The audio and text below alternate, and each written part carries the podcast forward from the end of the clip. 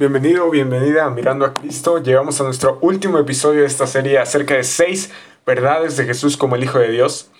Ya vimos que Jesús es el Dios eterno, que Él es la vida y la luz que vino al mundo, que fue anunciado, que no fue reconocido, que somos salvados por su nombre. Y hoy llegamos a la última verdad.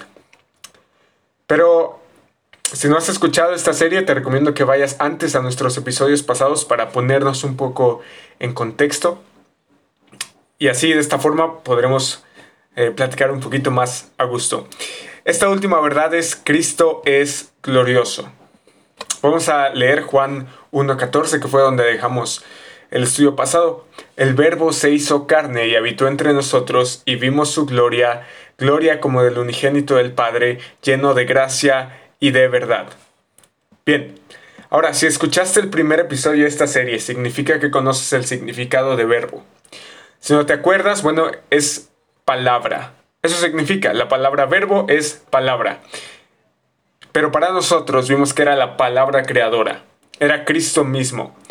Entonces leemos Cristo, el Dios eterno, se hizo carne.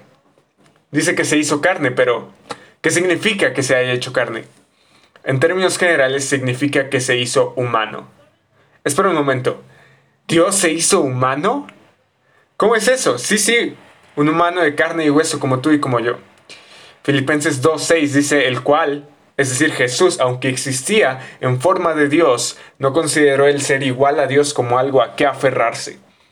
Esto de aferrarse es algo de tener arraigado, sino que se despojó a sí mismo, tomando forma de siervo, haciéndose semejante a los hombres, y hallándose en forma de hombre, se humilló él mismo, haciéndose obediente hasta la muerte y muerte de, de cruz. Ahora, vamos a analizar de nuevo este texto. Existía en forma de Dios, es decir, era plenamente Dios. Pero sabes qué? No consideró el ser igual a Dios como algo que tuviera arraigado. Es decir, cuando Él vino, dice que se despojó a sí mismo. ¿De qué? De su condición. Él podía estar allá arriba gobernándolo todo sin necesidad de salvarnos, pero vino haciéndose semejante a ti y a mí. Hallándose en forma de hombre, es decir, ya humano, se humilló él mismo. El Dios omnipotente se humilló a él mismo haciéndose obediente hasta la muerte y muerte de cruz. Cuando leemos que se hizo carne, no significa que dejó de ser Dios. Pero este es el evento más sorprendente en toda la historia. Solo imagínatelo.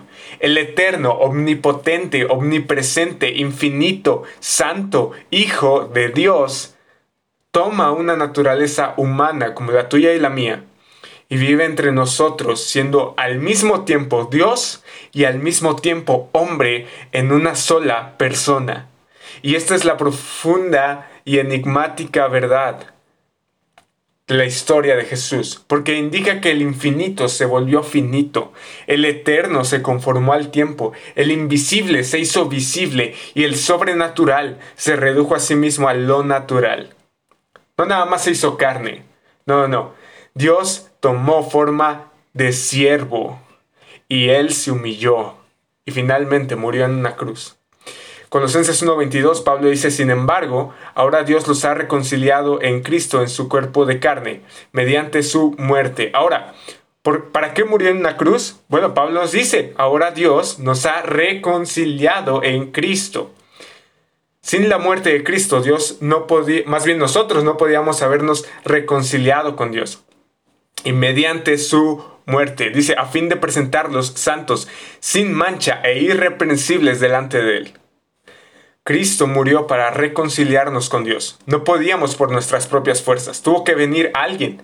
Y esta salvación tan grande trae consigo la transformación y purificación de nuestras vidas. ¿Cómo que transformación y purificación de nuestras vidas? ¿De qué hablas?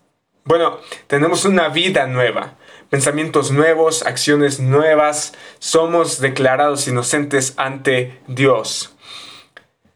La humanidad de Cristo, en ciertos aspectos, fue como la nuestra, pero en ciertos aspectos no. En el sentido de que nosotros estamos llenos de pecado, pero Él no. Él vivió una vida perfecta, la vida que tú y yo no podíamos llevar. Se hizo hombre por amor a nosotros. Participó de nuestra condición para actuar como nuestro Salvador. Y fíjate nada más, se convirtió en nuestro sustituto al tomar sobre sí mismo nuestros pecados y sufrir en nuestro lugar. Es decir, en la salvación existe un intercambio que tiene dos partes. Él recibe el juicio que le correspondía a nosotros, seres humanos imperfectos, mientras que nosotros recibimos la bendición que le correspondía a su humanidad perfecta. Y eso es maravilloso. El verbo se hizo carne y habitó entre nosotros. Es decir, estuvo entre nosotros como hombre, Luego continúa el verso y, hizo, y dice, vimos su gloria. Cuando Cristo viene, lo hace con una gloria visible. Piensa un momento en los milagros de Jesús. De hecho, el primer milagro de Jesús se nos cuenta un capítulo después, en el capítulo 12 Juan. Luego de que Jesús convierte el agua en vino, el verso 11 dice, este principio de sus señales hizo Jesús en Caná de Galilea y manifestó su gloria y sus discípulos creyeron en él. Desde el primer milagro, Jesús ya estaba haciendo una manifestación poderosa de su gloria y Juan estaba ahí con el resto de los discípulos. Pero sin duda, Juan tenía en mente la transfiguración de Jesús. Wow, wow, wow, ¿qué es transfiguración? Bueno, puede ser un término rimbombante, pero lleva en su nombre un evento extraordinario en la historia. La transfiguración es un cambio sobrenatural de la apariencia de Jesús. Jesús estaba en un monte con Pedro, Jacobo y Juan y durante ese tiempo hubo un cambio sobrenatural de su apariencia. Durante ese tiempo él fue visto hablando con Moisés y Elías y la transfiguración sirvió como una presentación especial de la gloria que Jesús tendría en su reino. Lucas 9:32 dice, Pedro y sus compañeros habían sido vencidos por el sueño, pero cuando estuvieron bien despiertos vieron la gloria de Jesús y a dos varones que estaban con él. ¿Por qué comentamos esto? ¿Por qué es importante saber esto? Porque uno podría llegar a pensar que Jesús, al hacerse un hombre de carne y hueso, no podría ser Dios. Pero vemos en los evangelios que hay señales claras de que verdaderamente era Dios. Jesús mismo lo decía. Y tan es verdad estas cosas que estamos diciendo, que Pedro dice en su segunda carta, porque no les dimos a conocer el poder y la venida de nuestro Señor Jesucristo, porque cuando les dimos a conocer esto, no seguimos fábulas ingeniosamente inventadas, sino que fuimos testigos oculares de su majestad. Es decir, no estamos contando cuentos. Fuimos testigos con nuestros propios ojos de su majestad. Pues cuando él recibió honor y gloria de Dios Padre, la majestuosa gloria le hizo esta declaración, este es mi Hijo amado en quien me he complacido. Pedro había estado en las bodas, Pedro había estado en la transfiguración, Pedro había estado en casi todas partes donde había estado Jesús y nos dice, son verdad estas cosas que les hemos dicho. No estamos contando cuentos, vemos con nuestros ojos su majestad. Y no nada más Pedro, sino que Juan mismo comienza su carta diciendo lo que existía desde el principio, lo que hemos oído, lo que hemos visto con nuestros propios ojos, lo que hemos contemplado y lo que han tocado nuestras manos. Esto escribimos acerca del verbo de vida. Y avanzamos en su carta y observamos que dice, y nosotros hemos visto y damos testimonio de que el Padre envió al Hijo para ser el Salvador del mundo. Entonces, no podríamos decir que Jesús fue solo un hombre. No podríamos decir que nadie le vio. Cualquier ateo serio te podrá decir que un Jesús histórico sí existió.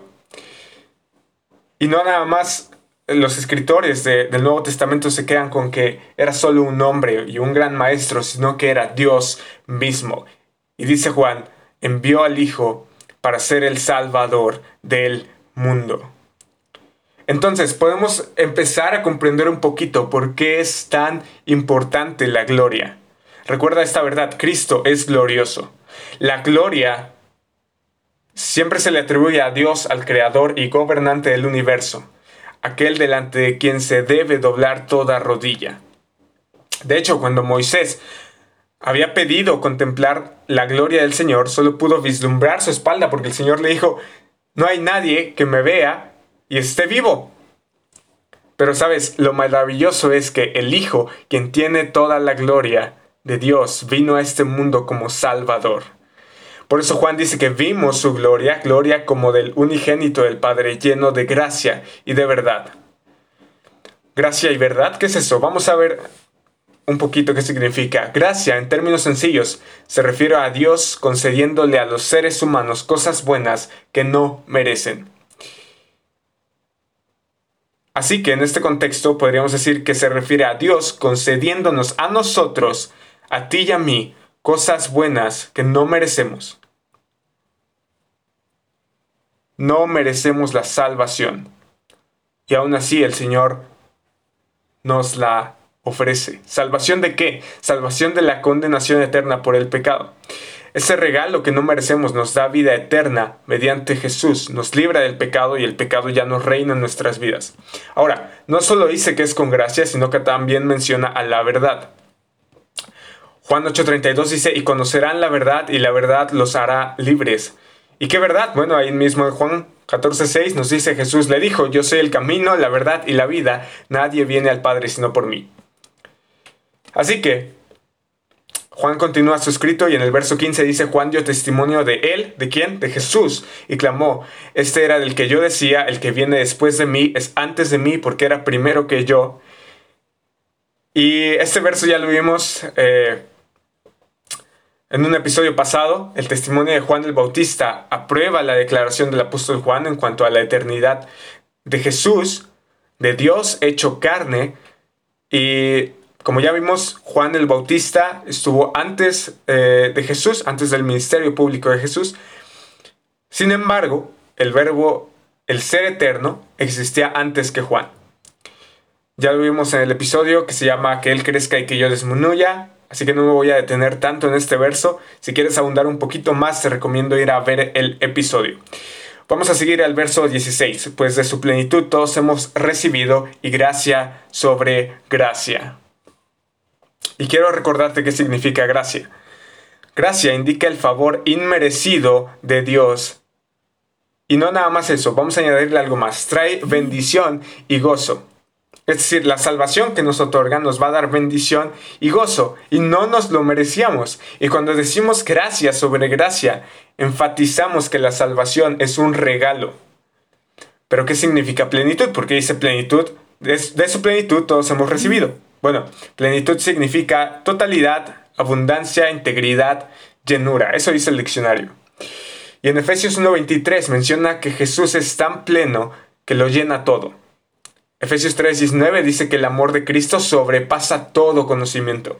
Colosenses 2.9 dice que en Cristo habita toda la plenitud de la deidad. Entonces podemos leer el verso así, de su abundancia Gracias a lo que Cristo es, todos hemos recibido muchas bendiciones inmerecidas. Hemos recibido una bendición tras otra. Y eso es simplemente maravilloso, porque significa que hemos recibido la salvación.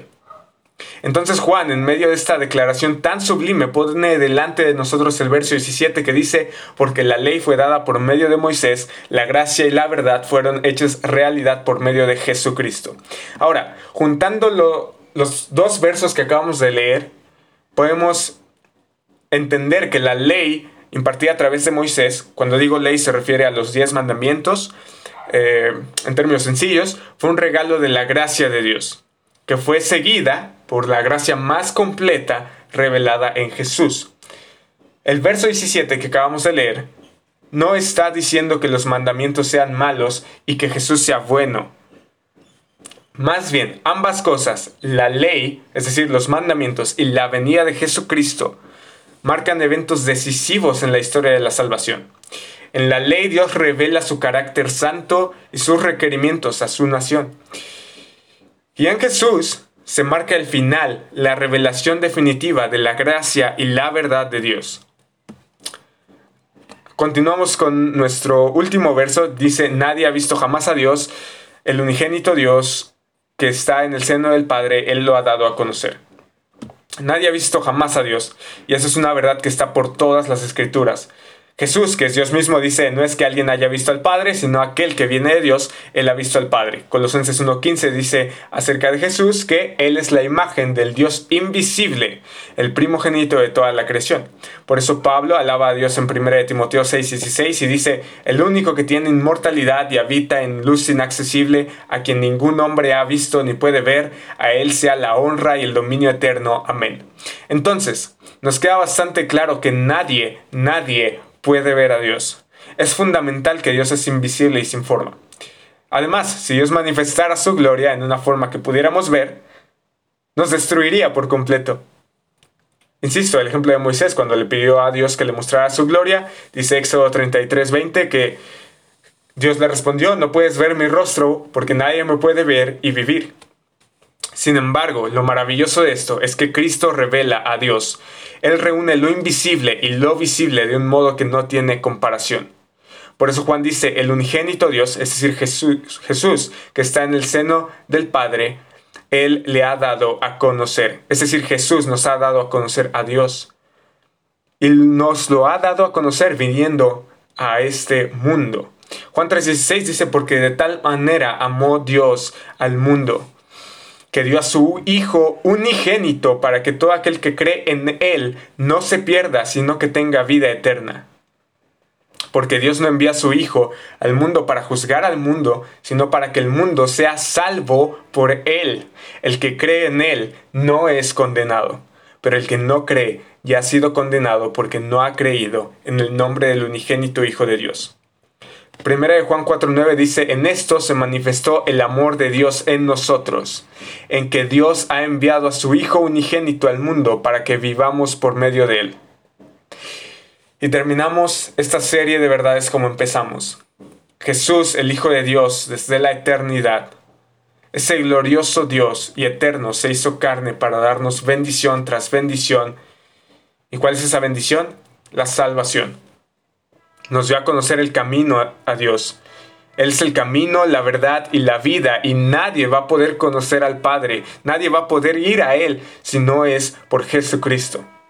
En los próximos episodios vamos a estudiar toda la vida de Jesús, su misión al venir a esta tierra, las profecías que hablaban de su venida, pero quiero dejar algo claro. La misión de Jesús es motivada por el amor supremo de Dios hacia el mundo malvado y pecaminoso de seres humanos que se encuentran en constante rebelión contra Él. Es un amor intenso, un amor grande. El Padre entregó a su Hijo único para que muriera en una cruz en beneficio y representación de hombres pecadores, como tú y como yo. El juicio del pecado en la cruz fue el ejemplo supremo del amor de Dios. Eso significa la cruz no solo es el juicio del pecado, sino que también es el supremo amor de Dios. Pues Dios derramó su ira sobre su Hijo amado, quien ocupó el lugar que nos correspondía a ti y a mí. El propósito de dar a su Hijo fue hacer un regalo de Dios para que la vida eterna fuera posible. Para recibir ese regalo de salvación, tienes que creer en su nombre. Eso significa mucho más que asentir intelectualmente que lo que decimos aquí es verdad. Creer implica confianza, implica compromiso con Cristo como Señor y Salvador. Eso trae como resultado el recibir una nueva naturaleza que produce un cambio verdadero en tu corazón y va a traer obediencia al Señor. Creer entonces trae vida eterna, una vida de abundante gozo e inmensurable bendición en la presencia de Dios por siempre te está esperando. Si hoy crees de todo tu corazón en Cristo Jesús como Señor y Salvador, puedes tener esa vida eterna. Ven a Cristo, mira a Cristo. Hoy es el día de salvación. Muchas gracias por escuchar. Si te gustó lo que escuchaste, bueno, puedes compartirlo con alguien más. No olvides eh, darle like y suscribirte para que te lleguen nuevos episodios. Nos vemos.